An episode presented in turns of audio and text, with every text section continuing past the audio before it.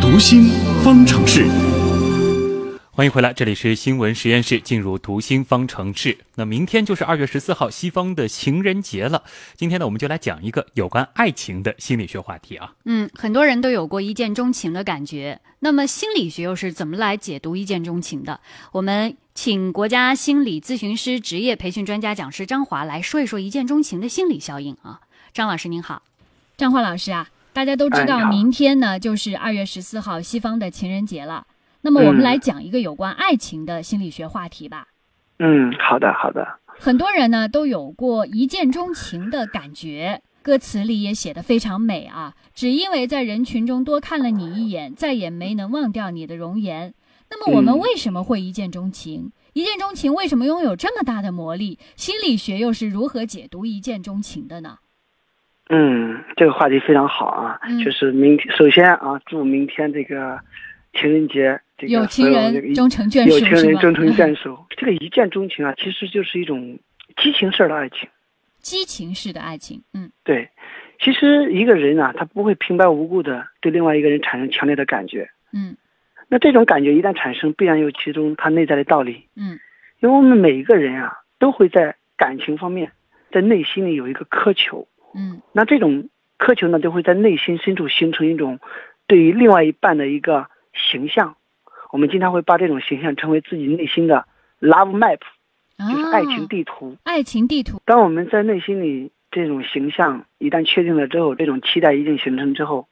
在现实当中一旦这样一个人出现了，这个时候可能两者就吻合了。哎，所以我们经常说一句话：爱上一个人只需要三秒钟，而要践行这个“爱”字，则需要一生的付出。是，那更何况这个美国曾经有学者研究发现，当一个人一旦产生这种感觉，啊，找到了，仿佛找到了这样一个人，爱上这样一个人了，这个时候呢，他头脑中也会释放一种生理物质，嗯嗯，会释放出大量的这种兴奋性的物质，比如说像多巴胺、催产素，包括肾上腺素这种东西，一旦产生之后，就会给人体带来一种非常愉悦的感觉。这种嗯感觉就像一个人吸入这个可卡因一样的感觉。做一个不太恰当的比方，可能会有对类似的这种感觉出现啊。对，确实有过研究嗯说，人体内的这种爱情元素，我们俗称把它称为爱情分子，嗯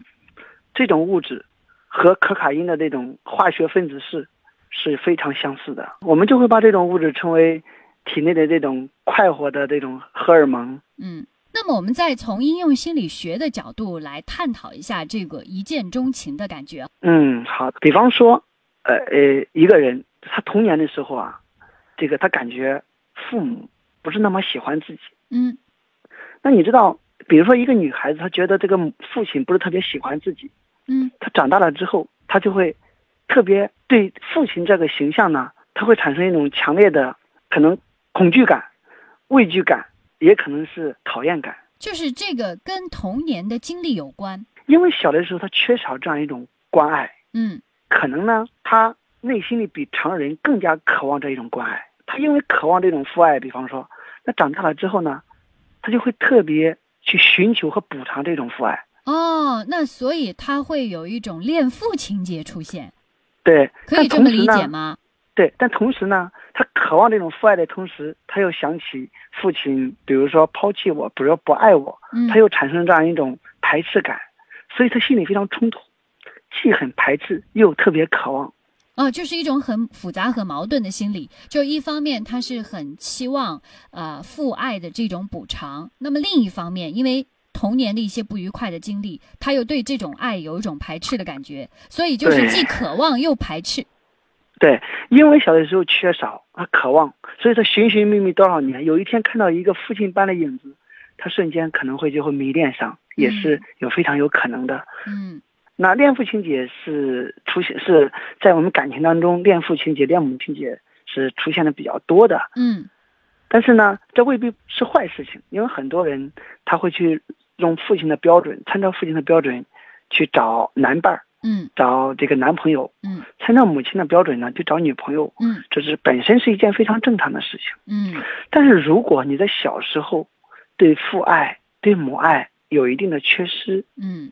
那我们就会把这一部分放大。嗯所以在未来里，一旦你看到一个人，仿佛找到一种强烈的感觉。你再我再给你举个例子，比方说一个女孩子，她小的时候缺少父爱，嗯那父亲比如说无情的呃这个离开，留下她和母亲过日子。嗯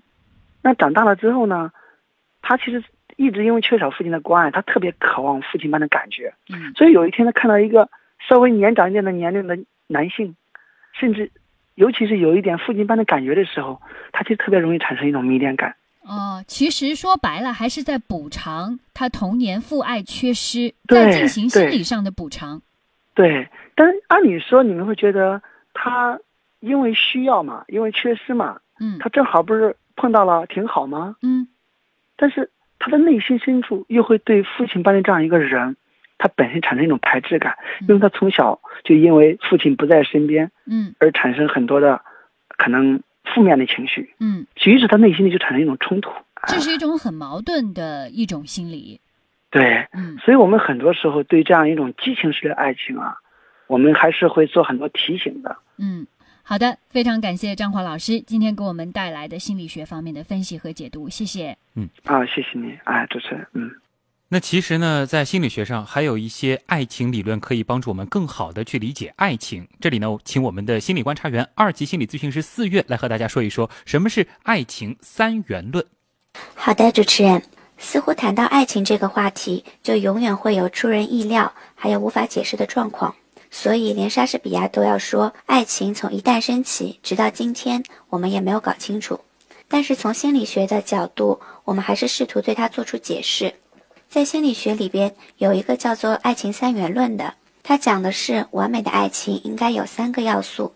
第一个要素是亲密，就是与对方接近和联系的感觉。第二个要素叫做激情和性吸引力，第三个要素是承诺。而在什么决定了我们相互吸引的问题上，社会心理学研究也给出过一个排序，排在第一位的是我们倾向于与欣赏自己的人交往并保持亲密关系，第二个重要的才是外表吸引力，第三个是相似性，因为我们趋向于认为那些和我们相似的人会喜欢我们，而且相似的人确认我们的特点和信念，带给我们肯定感。另外，我们看见并与之交往最多的人，也往往最可能成为我们的恋人，这个叫做时空接近效应。